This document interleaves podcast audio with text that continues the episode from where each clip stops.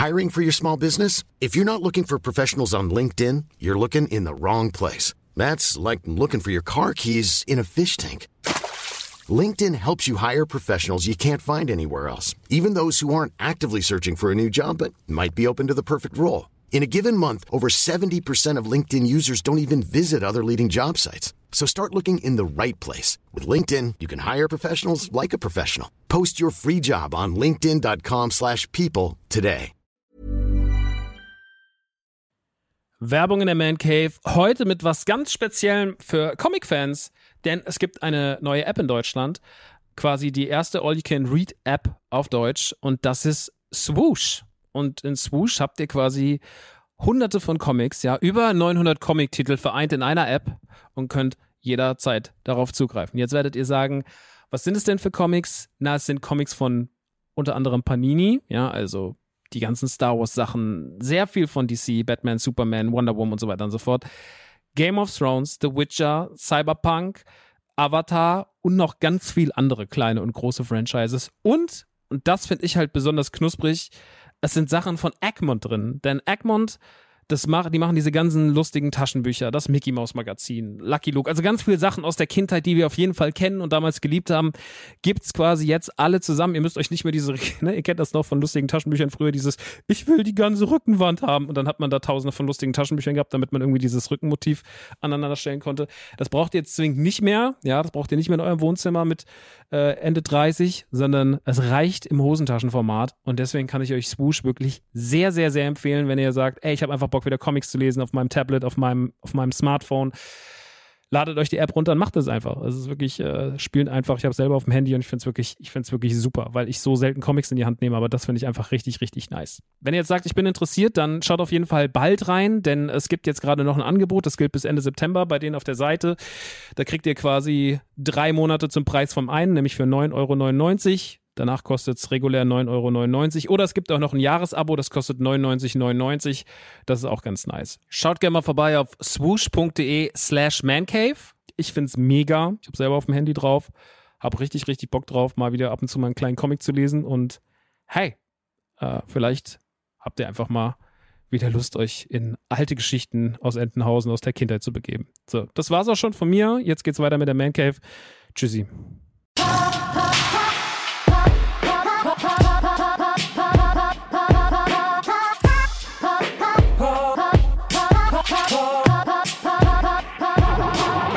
Leute, was geht? Mein Name ist Maxi und ihr seid in der neuesten Ausgabe von Die Man Cave. Heute geht es um die neue Staffel von LOL, Dead Island 2, Ghostwire Tokyo und natürlich um das Finale von Mandalorian.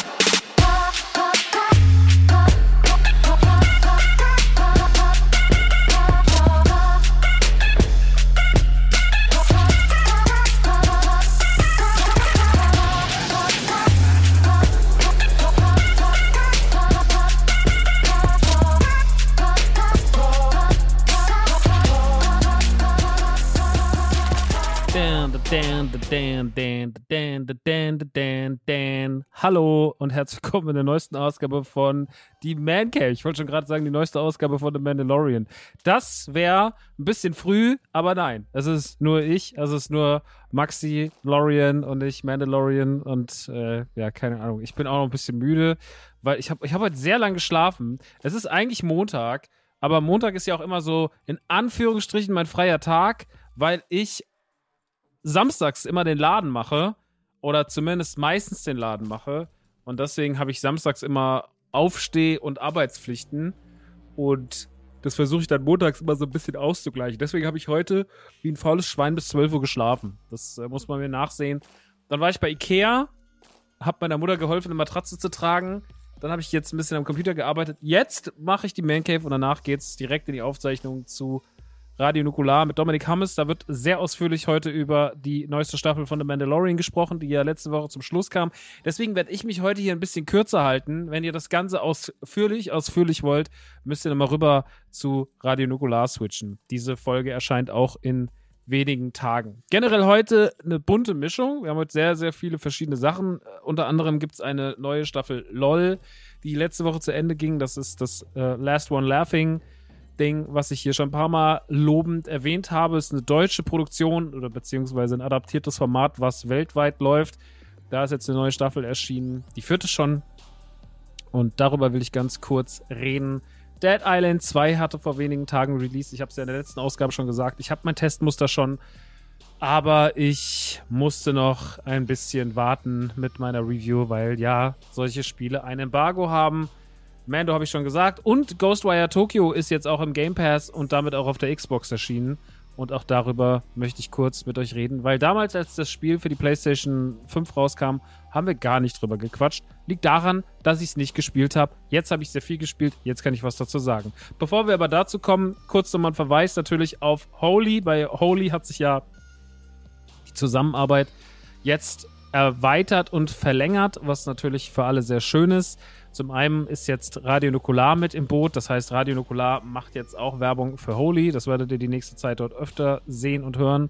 Und wir versuchen das Ganze sehr, sehr, sehr, sehr auf lange Zeit anzulegen, weil es ist wirklich krass. Ich krieg zu fast keinem Produkt, was wir jemals beworben haben, so viel Feedback wie zu Holy. Ich glaube, das letzte Mal so viel Feedback kam zur Spätzlepfanne. Und ansonsten sind die Leute meistens, meistens immer so ein bisschen so, ja, wir konsumieren einfach und machen das und dann ist gut. Aber hier ist wirklich so viel Rabatz und viel Diskussion und viel Gespräch und viel, guck mal, ich habe mir das gekauft und viel verlinken und sowas und ist irgendwie schön. Ich habe jetzt heute tatsächlich, weil ich heute einen langen Tag habe, einen Energy Drink, äh, Energy Drink hier stehen. Und zwar diesen Kaktus Feige, der jetzt neu rausgekommen ist mit dem Lama drauf. Ich finde es ganz lecker. Hm, noch einen Schluck. Ich bin trotzdem einfach immer Team Eistee, glaube ich. Aber gerade als Energy Drink mag ich es halt ganz gern. Ich muss mir irgendwann mal eine Sprudelvariante davon zulegen, beziehungsweise das einfach irgendwann mal Mineralwasser kippen. Weil ich trinke meine Energy Drinks ja am liebsten mit ein bisschen Sprudel. Aber was ist das Gute an Holy? Holy macht Eistees und Energy Drinks ohne Zuckerzusatz und man rührt sich das einfach selber an. Das heißt, ihr müsst jetzt nicht irgendwas rumtragen an schweren Dosen und Kisten, sondern ihr habt halt einfach euer kleines Päckchen und das könnt ihr relativ lange, da könnt ihr sehr lange von zehren. Ähm, da sind locker, ich glaube, wie viele Portionen sind drin? 50? Ich weiß es nicht. Aber bei mir reicht das auf jeden Fall über mehrere Wochen. Also, wenn ich so ein Päckchen habe, jetzt wie zum Beispiel den Passionsfrucht-Eistee, äh, Mango-Passionsfrucht, den nutze ich wirklich sehr, sehr viel. Und da ist trotzdem immer noch äh, eine Menge drin. Also, da kann man schon viel draus machen. Und es gibt ja auch Shaker und sehr, sehr schöne Flaschen. Ich habe es letztens schon in meiner Story gesagt. Holt euch hier auf jeden Fall diese Mattenflaschen, diese Glasflaschen. Die sind auf jeden Fall mit Abstand die schönsten. Die nehme ich auch inzwischen einfach so am Tag mit und trage die so mit mir rum und die stehen halt bei mir oben im Laden und hier und da so. Ich habe die einfach überall dabei. Auch heute, wie ich zu Ikea gefahren bin, ich nehme halt einfach so eine Flasche frisch mit ins Auto und habe einfach noch immer was quasi neben mir, was selbst wenn es jetzt auch mal ein bisschen wärmer wird, es gibt ja so, wenn man jetzt, keine Ahnung, eine Cola Light trinkt, ne, und die wird ein bisschen wärmer im Auto, das ist halt das Schlimmste, aber das ist halt nicht so schlimm. Also das schmeckt halt einfach immer noch gut, auch wenn es nicht mehr eiskalt ist, sondern ein bisschen lauwärmlicher, würde ich mal sagen. Also ich bin da großer Fan von. Ich habe das hier ja schon ein paar Mal gepredigt. Es sind ja neue Energy Drink Sorten erschienen. Wie gesagt, vor allem Cactus Feige finde ich halt jetzt eine sweete Geschmacksrichtung, weil ich das schon immer gerne mochte als Drink. Ihr müsst euch halt ein bisschen ausprobieren.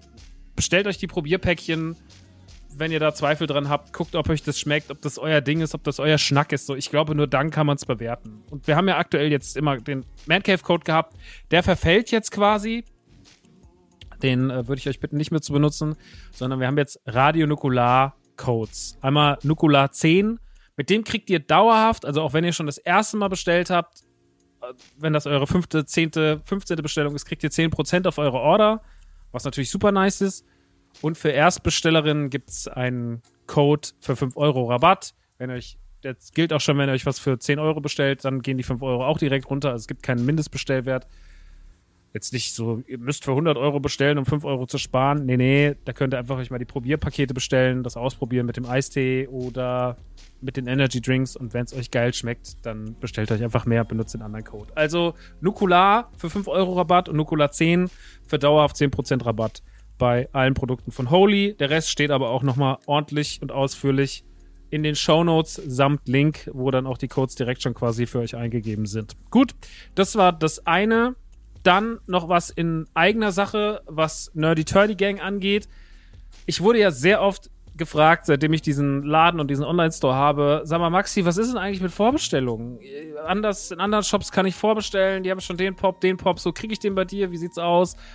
Und ich habe jetzt gesagt, nachdem ich mich zwei Jahre lang dagegen gewehrt habe, Pre-Orders zu machen, habe ich jetzt gesagt, wisst ihr was, mir reicht's. Wir machen jetzt auch Pre-Orders. Weil es einfach, und das beweist auch so die letzten Wochen, seitdem wir das machen, die Bestellrate, die Leute wollen das leider. Die Leute wollen Pre-Orders. Ich habe mich lange dagegen gewehrt. Warum habe ich mich dagegen gewehrt? Weil ich es eigentlich ein bisschen fishy finde, weil gewisse Stores einfach alles anbieten und man hat das Gefühl, die liefern nie aus. Und dadurch hat der Spielwarenhandel in Deutschland einen Knacks bekommen. Weil viele, viele Leute sehen, also ich habe das schon ein paar Mal erlebt, die kommen halt bei mir ins Store rein, die sehen, was das war, das, was da steht, und das steht da vielleicht auch schon ein paar Wochen. Zum Beispiel, Beispiel war der George Lucas Stormtrooper. Es gab ja einen äh, Black Series George Lucas als Stormtrooper, also ein, ein Typ in Stormtrooper-Montur mit George Lucas Kopf drauf. Und diese Figur war sehr beliebt und wir hatten die damals im Laden stehen. Da war die schon ein paar Tage alt. Und dann kommt ein Kunde rein, hat die gesehen und hat sich so aufgeregt. Er hat sich so immens aufgeregt, dass diese Figur bei uns steht. Und er hätte sie ja schon so lange vorbestellt bei XY. Und die wären nie gekommen. Und die hätten ihn jetzt irgendwie auf nochmal vier Monate vertröstet. Und dann hat er seine Bestellung storniert und hat dann die Figur bei uns mitgenommen. Und das ist natürlich schon frustrierend, weil ich ich kann das immer nicht einschätzen. Ich will den Händlern auch nichts unterstellen. Ich glaube, ich habe auch schon erlebt, so, jetzt habe ich jetzt zum Beispiel gerade bei den One Piece Funkos, ey, dann kommen halt von fünf Funkos kommen halt drei. Und zwei kommen einfach erst im Juni. Und du bist dann sehr, das ist aber scheiße, weil wenn Leute die jetzt zusammen vorbestellt hätten, ne, das wäre ja kacke. So, ne? Und dementsprechend ist es halt einfach eine sehr nervige, unangenehme Situation. Und ähm, dementsprechend kann ich schon verstehen, dass es auch frustrierend ist. Aber leider ist die Realität auch, dass man damit nicht konkurrenzfähig bleibt. Dass wenn man sagt, ey, wir haben jetzt hier mal ein paar Funkos, äh, die sind jetzt gerade gekommen, dass viele schon sagen, so ja, ist schön, aber ich habe die schon vorbestellt. Und das ist natürlich frustrierend und für alle Beteiligten irgendwie doof. Und deswegen habe ich mich dazu entschieden, dass wir da auch mit reingehen, einfach um auch ein Gefühl dafür zu bekommen, was die Leute wirklich wollen. Ja, weil ich hatte jetzt bei ein paar Funkos gedacht, dass da mehr gehen und ich hätte beim paar Funkus gedacht, dass da weniger gehen. Und das ist ganz spannend, um so ein bisschen abzuwägen, wie sich die Geschichte entwickelt. So, ne? Also, wenn ich jetzt sehe, so wir haben jetzt zum Beispiel die neuen Indiana Jones Pops.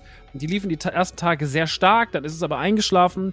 Die Pokémon Pops performen eigentlich die ganze Zeit oder auch Papa Emeritus von Ghost performt besser als der Michael Jackson Funko. Und das ist, also wer hätte das gedacht, weißt du, so, das ist ja irgendwie auch spannend, so ein bisschen eine Tendenz zu kriegen. Und deswegen nutzt gerne die Pre-Order, nur seid so lieb. Ich verstehe, es kann immer mal vorkommen, ein Store hat's dann schon, dann sieht man es schon bei EMP gelistet, dann sagt man so, hä, warum haben die es jetzt schon? Warum ist meiner noch nicht ausgeliefert worden bei NTG?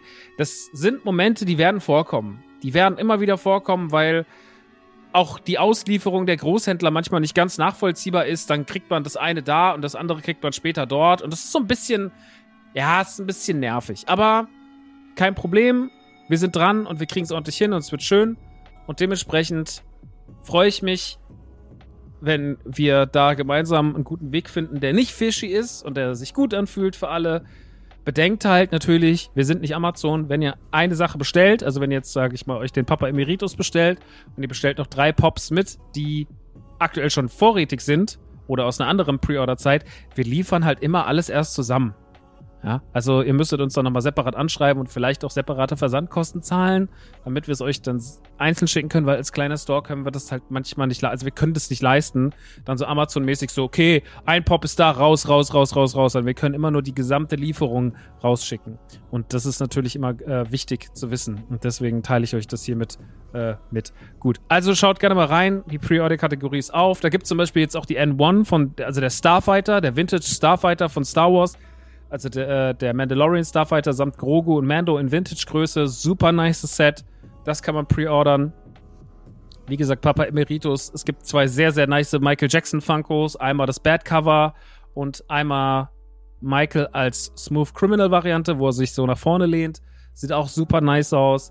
Sehr, sehr viel Anime-Sachen. Haikyuu, äh, Inuyasha, Boruto und so weiter und so fort. Und es wird halt jetzt mit jedem Artikel, der neu rauskommt, ergänzt. Ne? Also wir werden jetzt immer weitergehen. Indiana Jones Sachen sind viele da, auch Lego Sets und so weiter und so fort.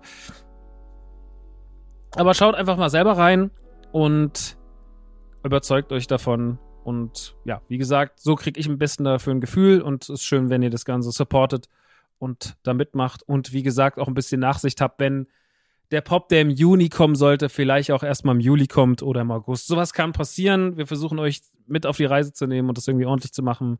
Wie gesagt, ich will nicht in die gleiche Schublade geschoben werden wie andere Shops, aber da wir auch immer mit einem kleinen Team agieren. Es wird einen Jobwechsel geben im Sommer, es wird jemand gehen und jemand kommen und so. Es wird jetzt die nächste Zeit ein bisschen spannend auch wieder bei uns.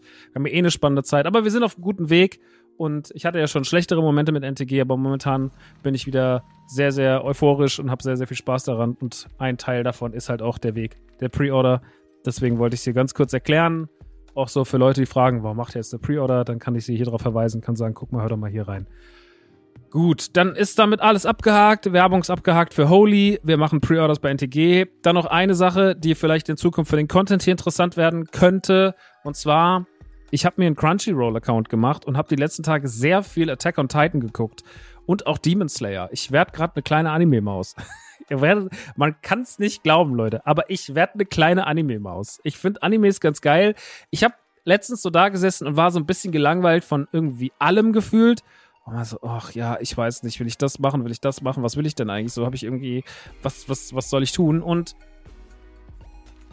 ich habe dann einfach mir einen Crunchyroll-Account gemacht, weil ey, mir liegen seit Ewigkeiten und drei Tagen die Menschen so sehr im Ohr, was Anime-Content angeht, was, was, was Attack on Titan angeht. Ich habe im Laden Leute stehen, die sagen so, oh mein Gott, du musst das gucken, das ist das krasseste. Lukas hat das ja schon vor einem Jahr empfohlen, als wir den We Have Spoken Talk zusammen gemacht haben und sowas. Oder bei den Simpsons, glaube ich, im Talk war das bei, bei, bei die Sendung mit den gelben Leuten.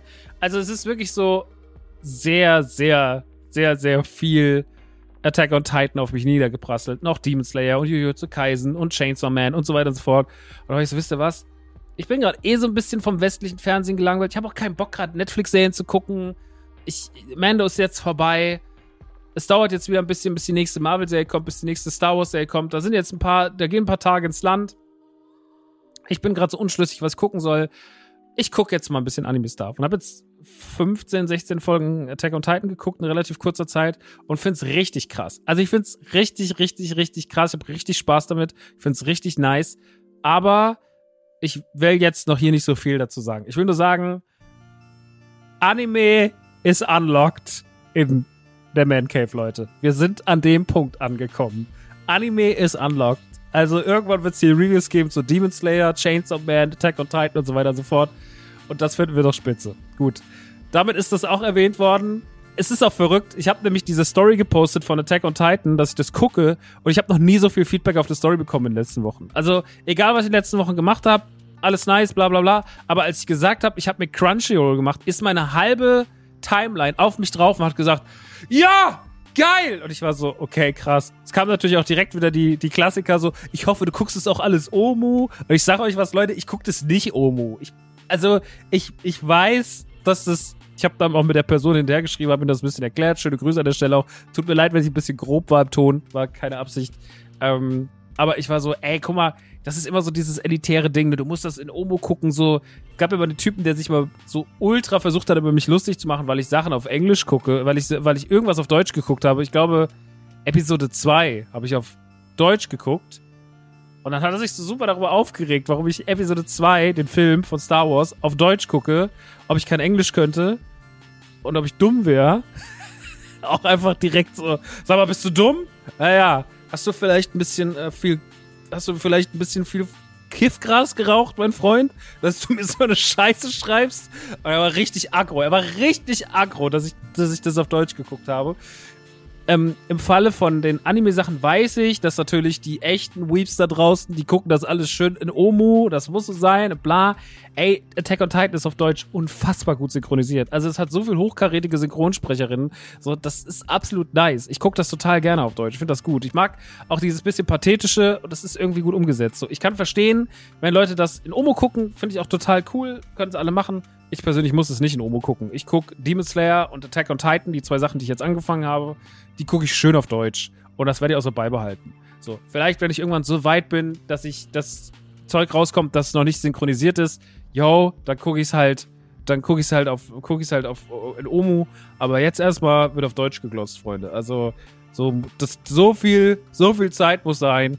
Ähm, dementsprechend, ja, also ich, ich, ich glaube, das ist ja das, was man eben mal so ein bisschen über die Anime-Fans hört. Die sind ganz schön elitär, die sind ganz schön, die sind ganz schön toxisch, die sind ganz schön doll.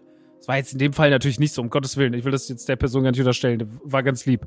Aber ähm, man geht da so ein bisschen, man reagiert dann natürlich auch auf einen netteren Kommentar oder der in die Richtung geht, schon so direkt so, weil man so viel Schlechtes gehört hat über die Anime-Bubble, dass man sich immer sagt, oh Gott.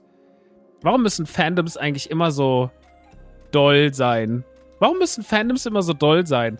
Naja, äh, darüber möchte ich aber jetzt gar nicht so reden. Ähm, aber es ist anscheinend, es ist nicht nur bei Star Wars so, es ist bei Star Trek so, es ist bei, ist bei Animes so, es ist bei Marvel ja eh so, bei, keine Ahnung, alles, was irgendwie groß und wichtig ist, hat halt einfach diese, hat halt einfach diese sel seltsamen Leute, die einfach meinen, so, das ist das Wichtigste und jeder, der da aus der Norm fällt, bla, und das muss sich die ganze Zeit drüber aufgeregt werden. Und Entertainment-Produkte sind nicht dafür da, Entertainment zu sein, sondern um sich möglichst viel darüber aufzuregen. Vielleicht ist es die Form von Entertainment, die ihr mögt so BDSM-Entertainment-Style. Aber ich muss ehrlich sagen, ich gucke eigentlich ganz gerne Sachen, um Spaß damit zu haben. Naja, wie es dem auch sei. Gut, dann würde ich sagen, ist auch das Thema abgehakt. Animes in der Man Cave unlocked. Und jetzt kommen wir zum ersten kleinen Themchen. Denn es gibt eine neue Staffel von Last One Laughing auf Amazon Prime. Das ist eine Comedy-Serie, bei der zehn Comedians aus Deutschland eingesperrt werden in einen Raum über sechs Stunden und müssen dort nicht lachen. Das Wichtigste ist, dass sie nicht lachen. Und wenn man lacht, kriegt man einen Buzzer, also beziehungsweise wird man, kommt Michael Herbig, Michael Bulli Herbig rein, sagt, ein Leben ist weg, man hat noch ein zweites und wenn das weg ist, muss man gehen. Und der letzte oder die letzte, die dann am Ende übrig bleibt, die gewinnt 50.000 Euro. Allerdings nicht für sich, sondern für einen guten Zweck. Und ich muss sagen, bis jetzt hat mich jede Staffel LOL sehr gut unterhalten. Ich finde, das ist ein gutes Format. Da sind selbst Comedians, die ich nicht so mag, sehr, sehr sympathisch drin. Und auch dieses Mal fand ich es wieder eigentlich eine astreine Sendung. Äh, dabei waren jetzt Michael Mittermeier, Cordula Stratmann, Kurt Krömer, Hazel Brugger, Joko Winterscheid, Max Giermann, Martina Hill, Elton, Moritz Bleibtreu und Jan van Weide. Die zehn waren drin. Ich kannte davon nicht Jan van Weide. Und Cordula Stratmann habe ich auch schon lange nicht mehr gesehen. Der Rest ist natürlich einem bekannt. Also klar, Joko kennt jeder. Äh, sein Kumpane Klaas war ja auch schon drin. Michael Mittermeier war in meiner Jugend mein, mein großes Comedy-Idol, neben dem, was mein Vater gemacht hat. Und Max Giermann ist eine Bank also Max Gehmann ist einfach eine wahnsinnige Bank, was Comedy angeht. Elton finde ich ja so ein bisschen unnötig im deutschen Fernsehen, aber irgendwie auch zu nett, um ihn unsympathisch zu finden. Da habe ich früher mal bei Nukular ein bisschen mehr draufgehauen. Ich weiß, war auch immer mehr so ein bisschen Gag, ist aber irgendwann außer Rand und Band gelaufen, musste man dann noch unterbinden. Hazel Brugger finde ich fantastisch, ist eine, eine der lustigsten Frauen in der deutschen Medienlandschaft. Moritz bleibt treu. Bisschen seltsam, dass er dabei war, aber er hatte gute Momente. Kurt Krömer lieb ich ja eh. Martina Hill finde ich auch irgendwie toll. Und habe ich irgendjemanden vergessen in meiner Wertung? Nee, Joko, ja, Joko pff, war okay, dass er dabei war, aber auch irgendwie ist wahrscheinlich dann auch so ein bisschen, bisschen, ähm, äh, ja, Klick, dass da Leute sagen, ach guck mal, der Joko, weil Joko ist ja, ich meine, das Joko ist so krass und Klaas auch, weil die sind so Urgesteine des deutschen Fernsehens seit 15 Jahren haben aber immer noch so ein bisschen den Zugang, also von allen, die hier auf der Liste stehen, vielleicht mit Kurt Krömer noch zusammen, haben die so den größten Zugang zur Jugend. Und Hazel Brugger natürlich, aber Hazel Brugger so noch Verhältnis jung und frisch in der Fernsehlandschaft. Dementsprechend holt man den wahrscheinlich damit rein, weil der so ein ganz guter Anknüpfpunkt ist zwischen den neuen und den alten Zuschauerinnen und so. Aber dass Joko jetzt nicht mega viel dazu beiträgt, war mir irgendwie klar. Bei Klaas war es ja wirklich komplett egal, dass er da drin war. Ich fand, Joko hat das schon ein bisschen besser gemacht. Aber naja. Ähm, auf jeden Fall, die Staffel hat wieder davon überzeugt, dass sie wieder Sachen anders gemacht haben als das letzte Mal. Zum Beispiel gab es diesmal eine Liveband, die immer wieder reingespielt wurde, die einfach auf einmal auftauchte und die wurde umgesetzt von Bastian Pastewka und Anke Engelke. Und ich will darüber gar nicht so viel verraten, aber was da passiert ist, war wirklich, wirklich wahnsinnig lustig.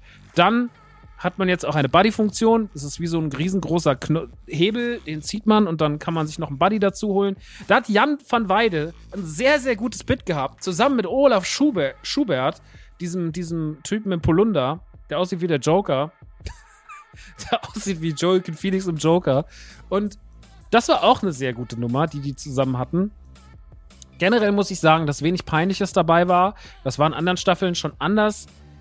Moritz Bleibtreu hat zweimal Witze erzählt, was er sehr, sehr lustig gemacht hat, weil es absolut po pointenlos war, aber es so lustig in der Erzählung war. Also selbst Moritz Bleibtreu hat einen sehr, sehr guten Moment daraus geholt.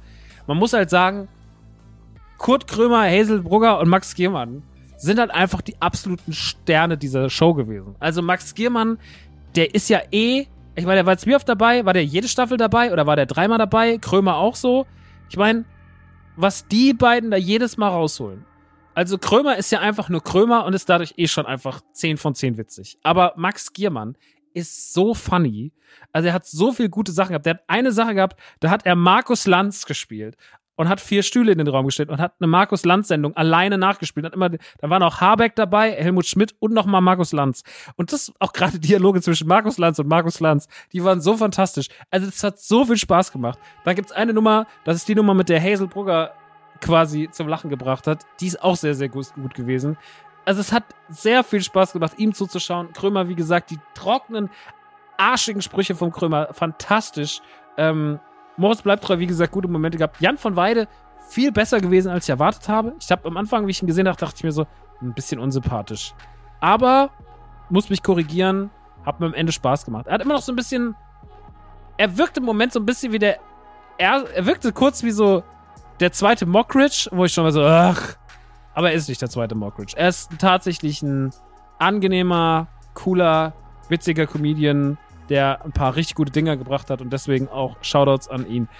Prinzipiell muss ich sagen, war es eine wirklich gute Staffel. Also ich habe es wirklich mit, mit großer, großer Hingabe geschaut, weil es halt einfach wieder so, weil es ein gutes, gute Mix, ein guter Mix war, weil Figuren wie, wie Max Gehmann oder Hazel Brugger oder Kurt Krümmer, die jetzt ja schon mehrmals dabei waren, trotzdem überhaupt nicht ausgelaugt oder ideenlos wirken, sondern immer noch performen, weil das Studio auch immer irgendwie einen schönen Wandel macht. So, ich finde, Michael Bulli Herbig ist eine Figur, die ist mir unfassbar sympathisch. Ich mag den sehr, sehr gern, schon immer. Man kann sich jetzt über die Bully-Parade streiten oder vor allem über die Filme, sowas wie äh, Periode 1 oder wie, na, wie heißt es denn hier? Ähm, Schuh des Manitou. Da kann man sich aus dem, mit dem 2023er Ich drüber streiten. Man kann aber auch diese 2000er X Ichs einfach, die das damals gut fanden, einfach auch so abnicken, sagen so, ja, das war schon irgendwie, das war schon irgendwie amüsant und okay, dass es das gab. Und generell ist das ein cooler Typ. Ich mag den gern. Die Moderationen sind immer ein bisschen cringe, da machen wir uns nichts vor. Also gerade immer dann, wenn er den Buzzer drückt und immer sagt so, hat jemand eine Runde Buzzer bestellt? Und dann drückt er da drauf und das so, man, ey, diese blöden Sprüche. Aber es hat Spaß gemacht, es war funny. Und es war wieder eine sehr sympathische Staffel die mich wieder ein viertes Mal in Folge sehr gut amüsiert hat. Und ich weiß nicht, wie lange das Konzept noch lau laufen kann, bis es ausgelaugt ist. Ich hoffe, dass wir in Deutschland immer noch genug Comedy-Nachwuchs haben, dass es Sinn macht. Aber so an sich war es auf jeden Fall nice und ich kann da nicht viel gegen sagen. Michael Mittermeier hat mich ein bisschen enttäuscht, weil wie gesagt, er war so ein bisschen Held meiner Jugend und Sepp war eines der wichtigsten, besten deutschen Comedy-Programme aller Zeiten, meiner Meinung nach. Aber der hat halt nicht so viel da drin geleistet. Also Michael war relativ, relativ zurückhaltend. Hat aber eine sehr gute Buddy-Nummer gehabt. Da kam jemand auf die Bühne, wo ich wirklich dachte so, was macht der jetzt hier? Hä? Und es gab auch noch einen tollen Gastauftritt eines englischen Comedians. Auch dazu will ich nicht zu viel verraten. Also, man lässt sich schon immer was einfallen und man macht auch nicht immer das Gleiche, sondern man baut das Studio immer um. Es gibt immer irgendwie neue Ideen, es gibt immer irgendwie neue Sachen, die man dazu ergänzt und das macht LOL auch immer wieder so frisch. Und das macht natürlich auch die Comedians selbst, die, die immer wieder drin sind, so frisch. Und deswegen kann ich das einfach uneingeschränkt empfehlen. Das ist kurzweilig, das guckt sich gut, das ist albern. Man lacht da gerne mit, man kann auch so ein bisschen die Challenge selber mit sich spielen und ich gerade der dumme Humor, der vielleicht auf der Bühne für mich nicht so, zum Beispiel Teddy Comedy in der ersten Staffel, ich finde ihn auf der Bühne nicht so witzig. Ich weiß, der hat eine riesen Fan-Anhängerschaft und ich finde den todessympathisch. Ich finde einen richtig tollen, sympathischen Kerl. Ich mag den richtig gern. Und ich habe den in LOL geliebt, aber als ich danach sein Programm geguckt habe auf Netflix, hat's mir echt die Fußnägel umgekrempelt, weil ich so schlecht fand. Ich fand's wirklich katastrophal schlecht, Leute. Aber das macht nichts, weil dann halt jemand wie er in LOL perfekt aufgehoben ist und es macht irgendwie Spaß, ihm dabei zuzusehen. Deswegen von meiner Seite aus Liebe für den Cast, Liebe für das, was passiert ist. Es war eine tolle vierte Staffel. Es kann gerne so weitergehen. Und wenn ihr euch kurzweilig gut unterhalten lassen wollt, das sind insgesamt drei Stunden, die das geht, schaut euch rein, äh, zieht euch rein. Es ist wirklich einfach immer ein schöner kleiner Spaß. Und wir lieben doch unser LOL. Na gut. So viel dazu. Dann würde ich sagen, kommen wir mal zu den Videospielen und kommen wir mal zu Dead Island 2. Ich mache mir hier nochmal ganz kurz meinen mein Dings auf, mein Wiki. Wo ist denn mein Wikipedia zu, zu dem Spiel eigentlich? Haben die keins, oder was? Wollt ihr mich verarschen, Alter? So, das ist hier. Doch, da. Dead Island 2. Gut. Dead Island 2. Erschienen für die Xbox, für die Playstation und für den PC.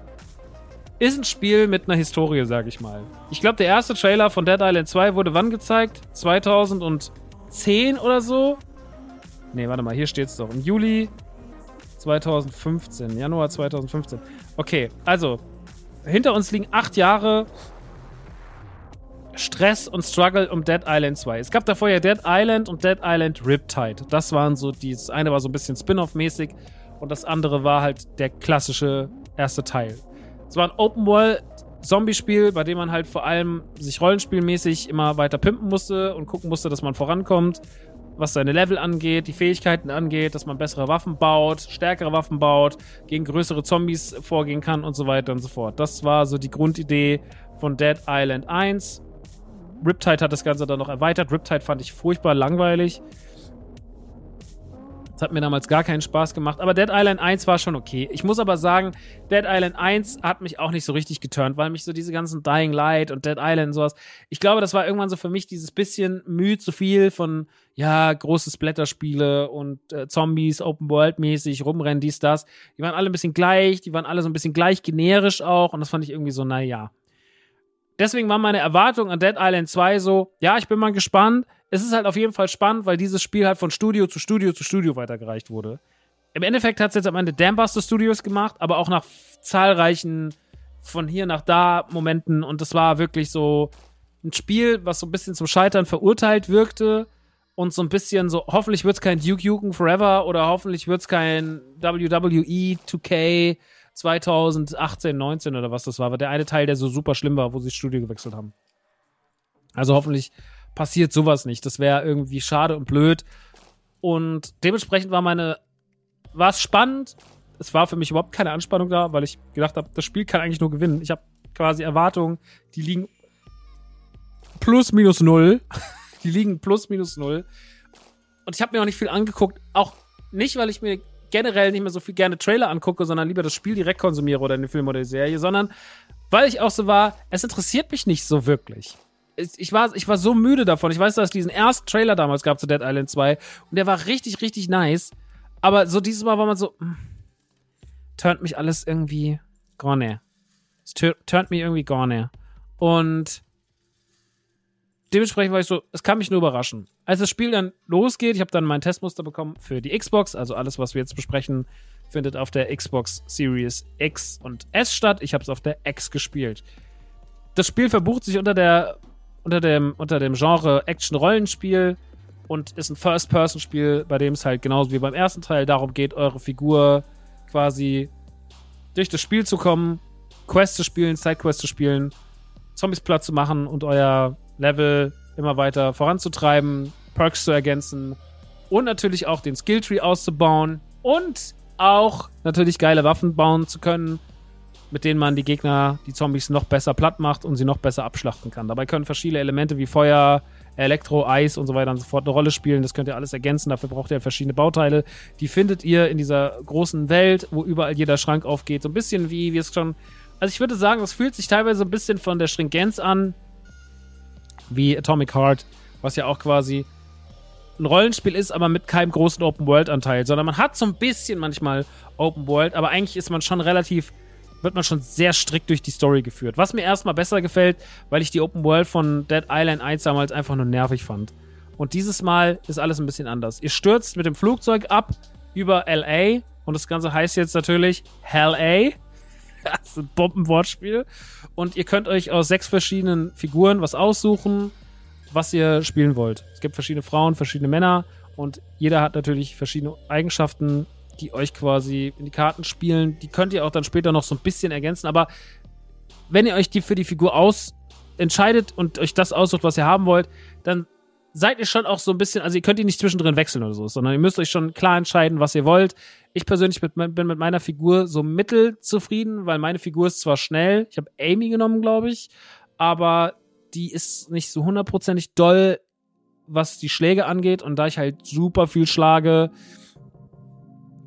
wäre es halt besser gewesen, wenn sie dafür ein bisschen langsamer wäre, aber dafür mehr Kraft hätte. Ne? Also das wäre irgendwie cooler gewesen. Aber nun gut, jetzt ist es so, ihr landet dann, beziehungsweise stürzt mit dem Flugzeug ab, geht aus dem Flugzeug raus, ähm, lernt so ein bisschen in so Tutorial-artigen Momenten, wie er aus dem Flugzeug rausgeht und dann vor dem Flugzeug steht, so die Grund, die Grundbewegung und die Grundabläufe, das Grundwaffen, Combat-System und so weiter und so fort und dann geht's los.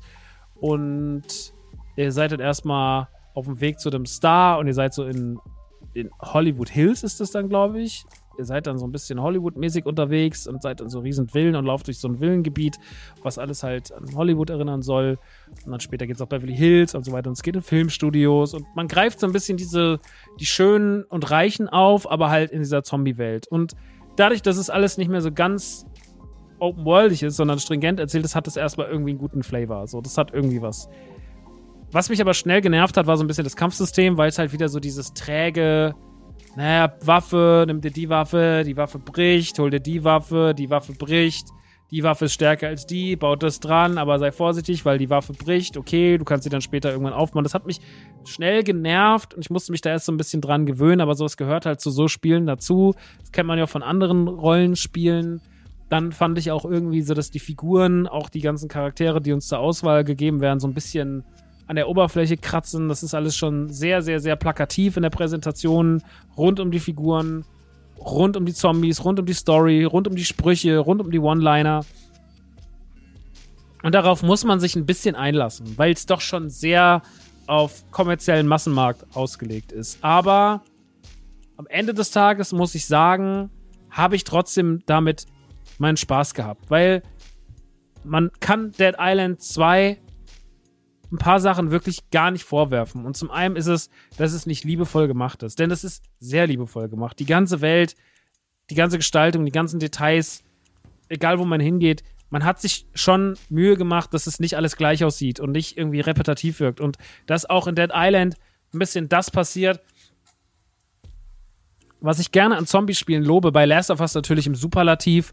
Aber auch Dead Island macht es gar nicht so schlecht. Und zwar, dass ich in ein Haus reinkomme und das Haus erzählt mir anhand der Sachen, die passiert sind anscheinend oder wie die, wie die Szenerien aussehen, ein bisschen die Geschichte oder gibt mir den Freiraum, mir eine Geschichte reinzudenken, was jetzt hier eigentlich passiert ist. Warum dieses Haus so, warum liegt da die Leiche, warum ist da Blut an der Wand, warum liegt das da, warum ist das Kinderzimmer so, wie sieht das so aus, was ist da passiert. So, man hat so ein bisschen, man kann sich so ein bisschen reindenken und die Welt von Dead Island ist nicht so leer und steril, sondern die ist mit Leben gefüllt. Und das ist was, was ich Dead Island ganz, ganz krass anrechne. Dass man nicht das Gefühl hat, man hat einfach nur steril irgendwas runtergewichst, sondern da steckt sehr viel Liebe drin und das spürt man. Das spürt man auch in der technischen Umsetzung, denn Dead Island sieht wirklich fabelhaft gut aus. Also, das hat jetzt hier bei mir gar keine Performance-Probleme gehabt. Das ist jetzt nicht irgendwas wild durch die Gegend geflogen. Und auch sowas ist heute wichtig, weil wir sowas, ne, also Battlefield Battlefield-Fans äh, kriegen direkt posttraumatische Belastungsstörung. Aber wir haben das hier nicht. Das ist alles irgendwie super aufgeräumt, das ist super sauber. Und damit ist Dead Island 2 auch einfach ein sehr sauberes, schönes, aufgeräumtes Spiel in seinem Genre. Es erfindet das Rad an keiner Stelle neu, aber es ist irgendwie gut und gefällt mir zum Beispiel besser als Dying Light 2, was ja Anfang letzten Jahres rauskam, was mich halt überhaupt nicht gecatcht hat, was ich relativ schnell wieder ausgemacht habe. Und das habe ich jetzt hier nicht. Sondern irgendwie hat mir das Spaß gemacht, durch die Welt zu laufen, durch LA. Die Stories mit 15 bis 20 Stunden jetzt auch nicht zu lang. Und man kommt da irgendwie gut durch und hat damit irgendwie eine gute Zeit und irgendwie erzählt sich das witzig und spannend und man hat da so seine Momente und die Sidequests sind irgendwie cool und man kann da viel Zeit drin verbringen, wenn man das möchte und wenn man das nicht möchte, dann spielt man die Story durch und dann ist das Ganze auch durch. Und so ging es mir. Ich fand es einfach irgendwie am Ende des Tages ein angenehmes, schönes, sauberes, durchaus amüsantes Game, was für mich jetzt keinen Preis gewinnen braucht, aber was einfach gut war. Es war einfach so, wie war's? Ich würde sagen, gut. Es war so eine, so eine 2, 2 minus, so im Notensystem. War einfach gut, es hat einfach Spaß gemacht. Es ist jetzt nicht so, dass ich sage so, oh mein Gott, es kommt in meine Gotis dieses Jahr, aber es war einfach so schön genug, um mich bei Laune zu halten. Und das ist doch irgendwie was Schönes. Und deswegen habe ich mich sehr gefreut, dass es so gut geworden ist, weil ich dann dachte so, naja, nach der langen Zeit, was, was hätte passieren können? So, von da nach da nach da und irgendwie haben sie es schön hinbekommen und das ist irgendwie dann doppelt so schön. Und ich habe jetzt gerade eben kurz bevor ich die Aufnahme hier gestartet habe, den Newsletter bekommen, dass das Spiel schon eine Million Einheiten verkauft hat in, der, in den ersten paar Tagen. Und das ist doch auch irgendwie schön. Und dann freut mich das alles und dann gönne ich das denen auch, weil ich mir denke so, ey, ich glaube, als Entwickler läuft es auch richtig die Scheiße momentan. Und wenn du dann so viel auch, gerade wenn dann so EA und Co. sich so riesen Patzer irgendwie erlauben und du merkst so, da ist so viel schiefgelaufen die letzten Jahre und so oft sind Dinge irgendwie an die Wand gefahren. Dann hast du ein Projekt auch noch, kriegst ein Projekt übergeben, was mit so viel Scheiße behaftet ist. Also die ganze Story dazu ist ja einfach scheiße. Dann ist es doch umso schöner, wenn ein Produkt irgendwie am Ende des Tages gut ist und die Leute glücklich macht und die Reviews auch einigermaßen solide ausfallen. Das hat sich ja bei Metacritic so bei 65, 76 eingependelt und da würde ich auch, das würde ich genauso unterschreiben. Ich habe die Metacritic gesehen, war so, ja, das ist meine Empfindung zu dem Spiel. Ich äh, hätte nicht besser sein können. Und dementsprechend Manchmal vergisst man es, weil man sagt, alles muss eine 90 sein. Aber manchmal muss es nicht eine 90 sein. Manchmal reicht auch die 80 oder die 75. Und deswegen, in dem Fall, wenn ihr auf das Genre steht, wenn ihr Bock habt, mal wieder ein bisschen auszurasten, ein bisschen Zombies zu schnitzen, ein bisschen Splatter-Action in einem coolen Setting mit Hollywood und Co. in ordentlicher, sauberer Atmosphäre, ist Deadland, Dead Island 2 genau euer Ding. Und dementsprechend absolut fantastisch, fantastisches, schönes Spiel für zwischendurch. Wie gesagt, gewinnt keinen Preis, aber man muss auch nicht immer einen scheiß Preis gewinnen, sondern es reicht manchmal auch einfach, wenn es schön ist. Und deswegen, das Ding ist auf jeden Fall sehr schön. Gut, dann würde ich ganz kurz mal, nur ich hole mir immer noch mal als, als Backup immer Wikipedia dazu, äh, ein zweites Spiel dazu holen, was gar nicht so unähnlich funktioniert, was schon vor, wann ist es erschienen? Letztes Jahr im März, genau, letztes Jahr im März erschien Ghostwire Tokyo für die PlayStation 5 und inzwischen ist es auch draußen für PC und für die Xbox im Game Pass. Und Ghostwire Tokyo ist ein neues Spiel von Bethesda bzw. von Tango Gameworks und damit ist auch Jinji Mikami beteiligt, der Erfinder von Resident Evil, aber auch zum Beispiel der Schöpfer von The Evil Within oder auch dem kurzen, vor kurzem erschienenen Hyper Rush. Ähm, Ghostwire Tokyo versteht sich als Action-Adventure das aber aus Ego-Perspektive stattfindet und es hat auf jeden Fall auch Rollenspielelemente, weil man levelt, weil man auch seinen Skilltree ausbauen kann, seine Fähigkeiten ausbauen kann und weil es auch Perks gibt und weil man halt einfach irgendwie sich ständig im Wandel hat, wie es mit der Figur weitergeht. Man kann Sachen umstellen und dies und das und auch Kostümchen anziehen. Gut, das ist jetzt in dem Fall total unwichtig, was man anhat, weil äh, das bringt euch nichts. Das ist einfach nur das ist einfach nur Cosmetic, aber trotzdem, ne, man hat so ein bisschen so dieses. Man hat schon so leichte Rollenspiel-Vibes. Und als reines Action-Adventure würde ich es jetzt persönlich nicht verbuchen, aber nun gut. Das Ganze spielt in Japan und wie der Titel schon sagt, natürlich in Tokio. Ihr seid die Hauptfigur, ich weiß gar nicht, wie sie heißt, ehrlich gesagt. Und ihr fahrt mit dem Motorrad durch die Stadt, eure Schwester ist wohl schwer krank, ihr wollt ins Krankenhaus zu ihr und ihr baut einen Unfall.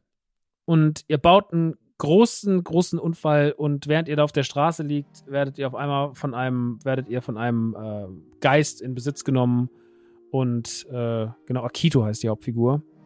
Und ähm, damit seid ihr jetzt quasi von einem Geist befallen, ihr lebt damit wieder und die Menschheit verschwindet auf einmal aus der Stadt und ihr wandert in dieser halb Mensch, halb Geistergestalt durch Tokio, müsst Geister, Seelen aus der Stadt retten, müsst vor allem der Sache nachgehen, warum, was hier eigentlich passiert, was dieser komische Geisterzug, der hier rumläuft, weil auf einmal so eine riesige Parade an Geistern durch die Stadt läuft mit riesigen Wesen und Monster mit so Regenschirmen und so weiter und so fort und ihr müsst der Sache nachgehen, was ist da eigentlich los? Wer ist der komische Mann mit der Hanja-Maske, der euch irgendwie die ganze Zeit erscheint auf Monitoren und sonst irgendwas und was ist eigentlich mit eurer Schwester? Die scheint da irgendwie eine Rolle zu spielen.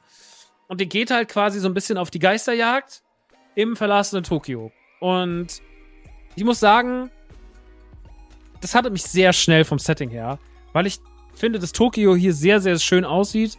Es macht einen tollen optischen Eindruck und es spielt sich wirklich sehr, sehr nice. Also ihr habt natürlich keine Schusswaffen in dem Sinne, es gibt Pfeil und Bogen, aber ansonsten agiert ihr vor allem mit Geisterkräften, am Anfang ist das erstmal wie so ein Wirbelsturm, den ihr aus der Hand feuert. Später ist es dann noch Feuerangriffe, die sind ein bisschen stärker. Es gibt noch Wasserangriffe, ihr könnt die Angriffe auch aufladen. Ihr könnt sie natürlich noch in eurem Skilltree verbessern, dass sie noch stärker werden.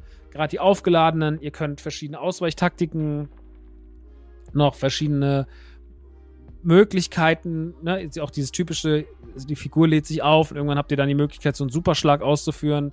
Ihr könnt später auch noch so kleine Plättchen werfen, die haben so ganz Talismänner, könnt ihr werfen, dann könnt ihr quasi auch Gegner noch zusätzlich beeinflussen. Und ihr müsst euch halt durch die Hauptquest angeln und quasi gucken, wie ihr da vorankommt, aber es gibt auch super viele Sidequests, ihr müsst super viele Geister einsammeln. Und in diesem Open-World-Spiel geht es viel darum, die Gegend zu erkunden, zu schauen, was ist hier, was ist hier, was ist da, wie kommt ihr immer weiter voran. All das, was ihr tut, geht natürlich auch auf euer Level. Das heißt, umso mehr Geister ihr einsammelt, umso mehr Nebenquests ihr erledigt, umso schneller schreitet ihr natürlich in eurem Progress voran. Ähm, es gibt natürlich auch sowas wie Endboss-Kämpfe, Endboss-Szenarien, wo ihr euch dann durchkämpfen müsst und wo ihr euch verschiedene Taktiken überlegen müsst und ihr könnt euch anhand von solchen fliegenden Geschöpfen auf die Dächer auf die Dächer hochbeamen. Dann seid ihr oben, dann könnt ihr so ein bisschen über die Dächer schweben und fliegen. Das könnt ihr dann später noch ausbauen, dass ihr weiter fliegen und weiter schweben könnt. Und das ist so all das, was da passiert. Und ich finde das alles einfach irgendwie. Ich finde es einfach irgendwie ein schönes Spiel. Also ich muss sagen, Ghostwire Tokyo hatte mich. Ich habe es eigentlich nur so installiert, weil ich es endlich mal sehen wollte und weil ich damals auf der PlayStation 5 so verpasst habe. Und jetzt dachte ich mir, okay, jetzt klar, es ist im Game Pass. Das ist ultra geil, weil damit ist halt einfach ein super Geschenk. Day One Game Pass halt einfach ultra nice. Und siehe da, es ist einfach ein sehr, sehr, sehr, sehr amüsantes, gutes unaufgeregtes Action-Adventure mit einem tollen Setting, mit einigen Gruselelementen, also gerade die Nebenmissionen und auch das Design der Geister und auch die manch, von manchem Endboss und sowas und auch wie so gewisse Passagen ablaufen, die erinnern dann manchmal schon so ein bisschen fast an Evil Within, also wo dann so das Spiel komplett so ausrastet, wo man so First Person in so durch so Räumlichkeiten rennt, die dann einfach die ganze Zeit sich verändern und sowas. Ähm, da wird dann gar nicht so viel gekämpft, sondern da geht es dann vor allem irgendwie um das visuelle Erlebnis. Und das ist schon sehr nice gemacht. Und dementsprechend bin ich total begeistert davon. Ich bin total der Fan davon. Ich fand das ganz, ganz, ganz, ganz toll. Ich muss sagen, es hat mich dann noch leider zu sehr von Dead Island weggetrieben, weil ich die ganze Zeit dachte so, oh, ich muss es weiterspielen. Das ist irgendwie schön. Das ist ein tolles Spiel geworden. Das macht mir total viel Freude. Deswegen war ich dann am Ende ziemlich versessen auf Ghostwire Tokyo und muss sagen, ich kann es euch total empfehlen. Das ist ein total schönes First-Person-Spiel. Es dauert verhältnismäßig lang. Also ich habe jetzt, glaube ich, 25 Stunden und bin noch nicht durch mit der Story, aber ich mache auch super viel. Ne? Ich lieb's total, einfach zu gucken. Du hast ja dann so wie so ein. Es erinnert so ein bisschen an Assassin's Creed, was so, okay, du musst immer zu so Toren gehen und wenn diese Tore, wenn du zu diesen Toren kommst, schaltest du quasi ein neues Gebiet frei, das du betreten darfst. Weil vorher ist da wie so Nebel und du kommst da nicht durch und das sind wie so Geister. Und wenn du aber zu diesen Toren gehst, dann werden neue Gebiete freigeschaltet. Es werden immer, gehen immer mehr Gebiete auf und Gebiete auf und Gebiete auf und die Karte rund um Tokio wird immer größer. Und das erinnert natürlich so ein bisschen an Assassin's Creed. Geh auf den Dings, dann siehst du mehr von der Karte und so weiter und so fort. Ne? So, das kennt man ja. Und hier ist auch so, ich muss natürlich sagen, es ist bei Vibe nicht so groß wie Assassin's Creed, was ich auch gut finde, weil diese Größe von dem Odyssey oder von dem Valhalla, das erschlägt mich einfach nur noch so. Da habe ich dann irgendwie gar keine Motivation mehr, richtig reinzugehen. Deswegen fand ich das ja einfach irgendwie von der Größe, vom Umfang ziemlich gut. Es ist trotzdem noch ein bisschen zu viel. Es hätte sogar noch ein bisschen kleiner sein können, meiner Meinung nach. Tut der Sache aber keinen Abbruch. Ich habe mit dem Spiel sehr, sehr viel Spaß. Die Nebenmissionen machen Bock. Die Hauptquests machen Bock. Das Waffensystem ist motivierend. Es gibt ein paar Passagen, wo ihr quasi euren Geist einmal verliert, wo ihr so durch müsst, die Nerven ein bisschen, weil dann merkt ihr auf einmal, wie schwach ihr eigentlich seid. Aber im Großen und Ganzen kann ich euch sagen, ist ein tolles Spiel, macht eine Menge Bock und checkt auf jeden Fall mal ab. Es ist im Game Pass, deswegen ihr habt gar kein Risiko. Und auf PlayStation 5 ist es wahrscheinlich auch nicht mehr so teuer, weil es ja schon vor über einem Jahr erschienen ist. Deswegen von meiner Seite aus auf jeden Fall eine ganz klare Empfehlung. Es ist ein ganz tolles Spiel. Ghostwire Tokyo für PlayStation, Xbox und PC. Gut. Und damit sind wir auch schon beim letzten Thema. Und das ist das Thema, über das ich auch noch gleich sehr lange mit Dominik Hammes reden muss. Und zwar ist es The Mandalorian. Der Mandalorian hat letzten Mittwoch sein Ende gefunden in einem üppigen Finale und jetzt ist die Staffel The Mandalorian rum. Und ich werde jetzt nicht so viel auf den Inhalt eingehen, weil ich A hier keine Spoiler reinpacken will für die Leute, die es noch nicht gesehen haben. Ich habe ja alles, was en Detail wichtig war, oder glaube en Detail wichtig gewesen zu sein, sagt so, nein. Also irgendwas war wichtig und ich habe drüber geredet, drüben auf Patreon. Da kann man mich im Übrigen eh gerne mal supporten. Da wird natürlich auch, sobald Ahsoka kommt im August, geht es dann da weiter mit einem Ahsoka-Podcast jede Woche. We Have Spoken geht dann quasi, gibt dann die Staffel ab an Ahsoka und generell zu allen wichtigen Live-Action-Serien rund aus dem Star Wars-Universum soll in Zukunft dort äh, neuer Content entstehen. Und deswegen war ich ja sehr fleißig und meine treue Hörerschaft, die auch bei Patreon ist, weiß halt so, ey, Maxi war auf jeden Fall die letzten Wochen sehr, sehr intuit, was das Thema angeht. Ich meine, ich bin immer intuit, wenn es um Star Wars geht. Egal, ob Star Wars mir in dem Moment gut gefällt oder schlecht gefällt, aber ich bin auf jeden Fall von Anfang bis Ende dabei und habe damit eine gute Zeit. Und so war es auch mit The Mandalorian. Jetzt werdet ihr sagen, na, du findest ja eh wieder alles geil, du feierst das ja eh nur ab, du bist doch eh einfach so, Disney bezahlt dich doch, bla bla bla, dass du gut über Star, gut über Mandalorian tweetest. Das hat mal irgendjemand zu mir gesagt, ich habe mir wirklich gedacht, sag mal, glaubst du eigentlich wirklich, dass irgendjemand bei Disney sitzt und sagt so, dem Maxi, der soll mal ein bisschen gut über Disney twittern, dann kriegt der Geld von uns. Das ist, das ist leichtes Ken Jebsen-Denken, ne? Das wisst ihr. Das ist, wisst ihr, dass das so ist. Also das ist einfach Quatsch. Aber naja, das äh, irgendwann, irgendwann werdet auch ihr wach werden.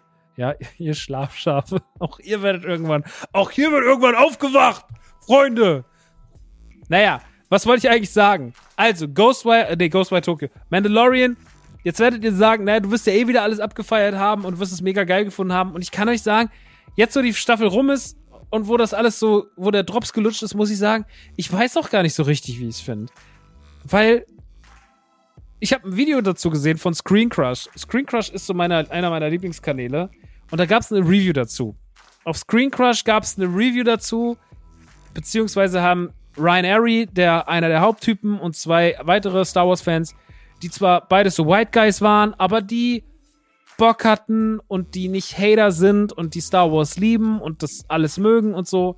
Die haben sich zu dritt darüber unterhalten und ich muss ein paar Sachen ein bisschen kritisieren an der Staffel tatsächlich, weil eigentlich habe ich hab das Video gesehen und habe gesagt, ey krass, das ist genau meine Meinung. Und das sind genau meine Gefühle. Nämlich dieses, ich weiß doch gar nicht so hundertprozentig, wie ich es fand. Weil ich finde, irgendwie war die Staffel, also vor allem, wenn ich sie neben Staffel 1 und 2 stelle, ein bisschen wirr. Und das ist, glaube ich, das größte Problem bei Star Wars in die letzte Zeit gewesen. Bei den Sachen, die diese Probleme hatten. Bei Book of Boba Fett natürlich viel ausgiebiger und über Obi-Wan braucht man an der Stelle gar nicht so richtig reden. Aber ich muss sagen, Endor oder Mando 1 und Mando 2 hatten irgendwie ganz klaren Anfang, ganz klares Ende. Super gut geschrieben, super gut erzählt. Und ich fand Staffel 3 von Mando, die war so ein bisschen wirr. Weil ich kann es aber sein, dass ich das irgendwann nochmal so jetzt erstmal, ich muss es jetzt vielleicht auch erstmal vier Wochen sacken lassen und dann muss ich das vielleicht nochmal irgendwann gucken und dann kann ich da sogar noch ein genaueres Urteil drüber bilden. Aber ich finde, diese Staffel von Mando war so ein bisschen die war ganz schön wild, aber. Also erstmal, ich finde nicht so schlimm, dass es nicht so viel um Din und Grogu ging. Sondern dass der Fokus mehr auf Bo-Katan lag. Ich finde aber, dass die Staffel ein bisschen viel vorausgesetzt hat, das habe ich auch in der Recherche gemacht, dass man sehr viel über Clone Wars und Rebels wissen muss, um das alles viel besser zu verstehen. Und machen wir uns nichts vor, die ganzen erwachsenen Boomer, davon haben vielleicht 5 bis 10 Prozent Rebels und Clone Wars geguckt. Meine Mutter weiß nicht, was Clone Wars ist und die weiß auch nicht, was Rebels ist. Aber die guckt Mandalorian. Und ich finde, dass da in der. Ich finde, dass ein bisschen viel vorausgesetzt wird. Das ist aber generell ein Problem in der Staffel. Das fängt schon mit der Sache mit Book of Boba Fett an, dass man zwei ganze Folgen, die so wichtig waren für die Story von, von Mandalorian, einfach in Book of Boba Fett platziert hat, was nicht jeder gesehen hat und wo Leute da saßen, da, hä? Also in der letzten Folge hat doch Luke Skywalker Grogu abgeholt und jetzt sitzen die auf einmal in einem anderen Raumschiff und sind wieder zusammen. Hä? Und da fehlen halt zwei Folgen, drei Folgen, die die das einen nachvollziehen lassen, nämlich die Book of Boba Fett Folgen. Und das ist schon schwierig. Und das war schon eine dumme Entscheidung. Oder auch die dümmste Entscheidung mit Abstand, die ich bis heute nicht raffe. Aber ich finde auch, dass man schon so ein bisschen viel über Mandalore, die Mandalorians, aus Clone Wars, aus Rebels, man hat ein bisschen was vorausgesetzt. Und das ist okay, wenn man das alles kennt, dann ist es Ultra-Fanservice und es ist ultra schön, wie jetzt so irgendwie, was du als Animationsserie geguckt hast, jetzt in die Real, ins, in die, in die Live-Action läuft und sowas. Und ich, wenn jetzt morgen in der Serie die Bad Batch auftauchen würde in, in Live-Action, dann würde ich auch ausrasten, weil ich die Bad Batch liebe und weil ich das tolle Figuren finde. Aber wenn ich halt das nicht kenne, dann ist es ja alles ein bisschen schwieriger. Und man hätte vielleicht ein bisschen mehr Kontext geben müssen. Man hätte mehr Kontext geben müssen zu Book of Boba Fett und man hätte ein bisschen mehr Kontext geben müssen zu Mandalore und Bo-Katan und generell, weil wenn dir diese Figur nichts bedeutet, weil du sie einfach nur einmal gesehen hast in der zweiten Staffel von Mando, dann ist es schon ein bisschen wenig. So. Und generell waren auch wieder so Handlungsstränge drin, wie, wie die ganze Sache mit Moff Gideon oder auch die Sache mit Pershing und so. Ich lieb das ja. Ich fand die Pershing-Folge super. Aber die hat jetzt ja gerade noch zu nichts geführt. Also wir haben in einer, in einer acht Folgenstaffel eine ganze Folge, die über eine andere Figur geht. Und die Leute, die sich da so ein bisschen reinfuchsen, die können schon ahnen, wo die Reise hingeht. Aber Leute, die das nicht kapieren, klar sind da die Ratings scheiße. Und dann hast du noch so eine, ich Anführungsstrichen, Filler-Folge, die ein bisschen quatschig ist, nämlich diese Jack Black-Folge. Und irgendwie macht die Spaß und ich kann damit was anfangen. Aber natürlich sagen Leute so, ey, kriegt uns irgendwie voll wenig Story gerade und irgendwie ist das alles so ein bisschen noch so alles nicht greifbar. Jetzt kommt noch mal so eine Folge, wo ihr einfach so eine Detective Storyline, so eine Scooby-Doo-Folge einbaut. Und das ist eine Kritik, die ich nicht hundertprozentig so sehe, aber die ich irgendwie tatsächlich im Vergleich zu anderen Kritiken nachvollziehen kann. Und dann erzählt sich die dritte Staffel im Gesamtbild nicht so ganz so rund. Auch die Sache mit den, am Ende mit, mit Gideon. Ich finde, da werden wir dann bei, bei Nukular drüber reden. Aber da werden Dinge die irgendwie lange aufgebaut werden, zu schnell abgehandelt und man ist so, ja, okay, bisschen krass, dass das jetzt so schnell rum ist. Und ist das dann alles, was man zu dem Pershing-Thema sagt? Das kann man noch nicht wissen. Wie gesagt, das Pershing-Thema könnte noch wichtig werden, gerade auch in Bezug auf Project Necromancer und sowas. Aber ja, es ist alles ein bisschen wirr und ich muss sagen, ich fand die Staffel am Ende des Tages, fand die, also Star Wars sah selten so gut aus im Fernsehen. Man hat gemerkt, da ist Budget drin ohne Ende. Es ist optisch top. Es gab richtig gute Momente. Es gab richtig viele Gänsehautmomente. Ich habe auch in der letzten Folge ein paar Mal geheult. Ähm, ich, es gab tolle Grogu-Momente. Grogu war einfach wieder auf jeden Fall cutest so.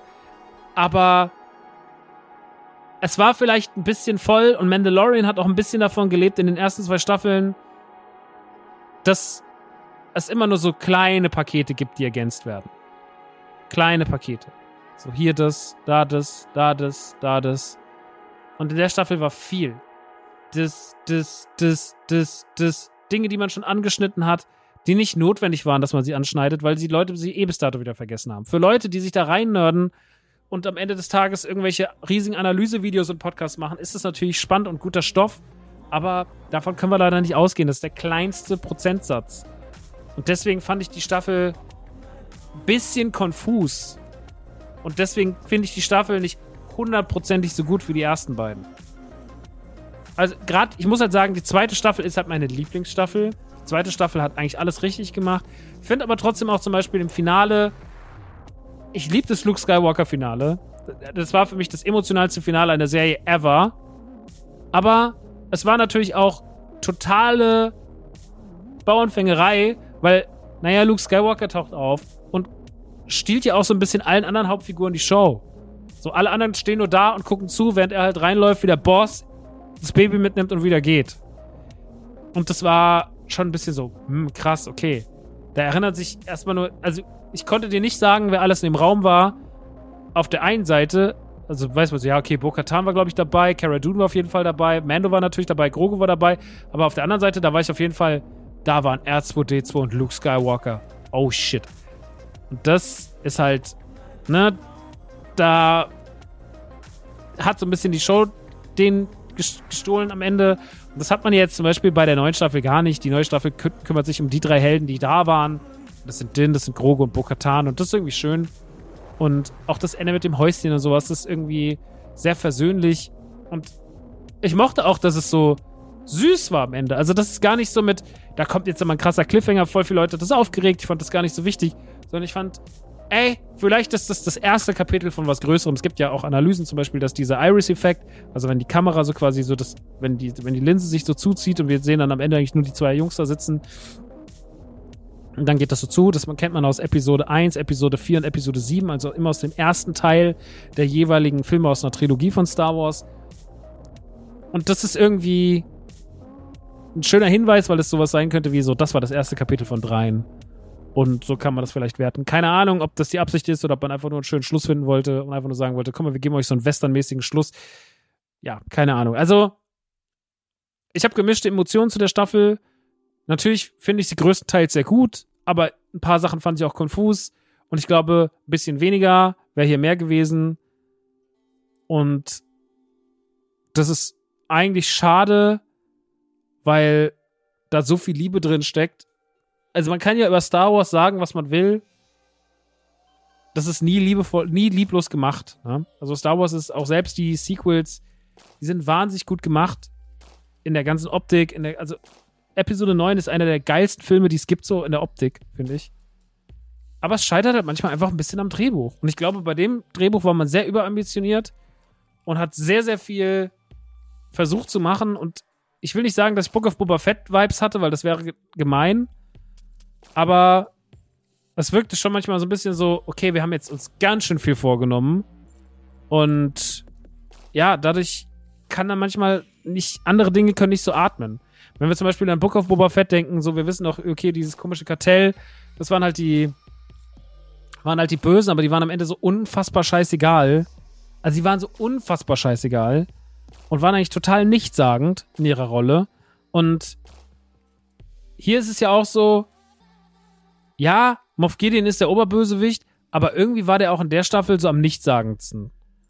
Und das war in anderen Staffeln besser gelöst mit ihm. Ja? Weil man halt da noch das hat und das hat und das hat und das hat sich so ein bisschen alles gegenseitig weggeschoben. Dann sind die Folgen auch so kurz, dann hat man nicht so viel Platz. Es ist irgendwie so, es ist alles so lang, aber auch irgendwie gar nichts. Die Zeit reicht gar nicht richtig aus für das alles, was man erzählen will. Und ich glaube, weniger ist mehr sollte das Staffel für die nächste Staffel, sollte das Motto für die nächste Staffel sein und sollte vielleicht das Motto für Ahsoka sein. Und ich hoffe, dass es das auch so umgesetzt wird. Ähm, nicht, dass wir irgendwann auch müde werden von diesem sehr, sehr schönen Mandoverse. Ich meine, Dave Filoni hat jetzt einen Mandoverse-Film angekündigt, haben wir letzte Ausgabe drüber ge gesprochen. Deswegen, ich bin super gespannt, wo das alles hingeht. Aber ja, ähm, ist ein spannendes Thema. Und ich bin gespannt, wo die Reise hingeht. Ich freue mich trotzdem, das sage ich nochmal, sehr, sehr, sehr krass auf Echolite. Und ich freue mich sehr, sehr, sehr, sehr krass auf die Skeleton Crew, weil ich jetzt einfach Bock auf neues Star Wars habe neues, freshes Star Wars. Ich glaube, nichts hat mehr bewiesen als Endor, dass neues, freshes Star Wars einfach sein muss. Es muss einfach fresh sein, es muss crispy sein, es muss nice sein.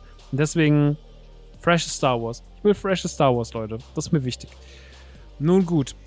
Das soll's an dieser Stelle gewesen sein. Wie gesagt, mehr gibt es dann in der Mando-Folge von Dominik Hammes und mir drüben bei Radio Nukular. Hört auf jeden Fall da rein. Da wird einzeln über jede Folge gesprochen. Ich gehe noch ein bisschen in die Easter Eggs rein und so weiter und so fort. Aber natürlich könnt ihr auch mich gerne auf Patreon supporten. Patreon.com slash die Mancave findet ihr auch in den Shownotes. Dann kommt ihr auf den Discord, dann gibt es die Sonderfolgen, dann gibt es die Sachen hier im Early Access und ihr supportet mich. Ich danke euch sehr, dass ihr mir zugehört habt und dass ihr die letzte Stunde mit mir verbracht habt. Und würde sagen, wir hören uns dann einfach in zwei Wochen wieder. Auch dann wird es wieder allerhand spannende Themen geben. Vielleicht rede ich dann über Animes, Leute. Who knows? Who knows? Okay. Ich wünsche euch einen wunderschönen Tag, eine wunderschöne Woche. Ich küsse eure kleinen Nasen. Meine Nase tut im Übrigen weh. Als hätte ich mir als hätte mir eine Kopfnuss gegeben. Meine Stirn und meine Nase tut weh und ich weiß nicht wieso. Vielleicht habe ich mir heute Nacht aus Versehen zweimal ins Gesicht geboxt. Äh, weiß ich nicht, aus Selbstgeiselung oder so im Schlaf. Ich kein Plan. Nun gut, ihr Lieben, habt einen wunderschönen Tag, fühlt euch gedrückt und bis in zwei Wochen. Euer Maxi. Ciao.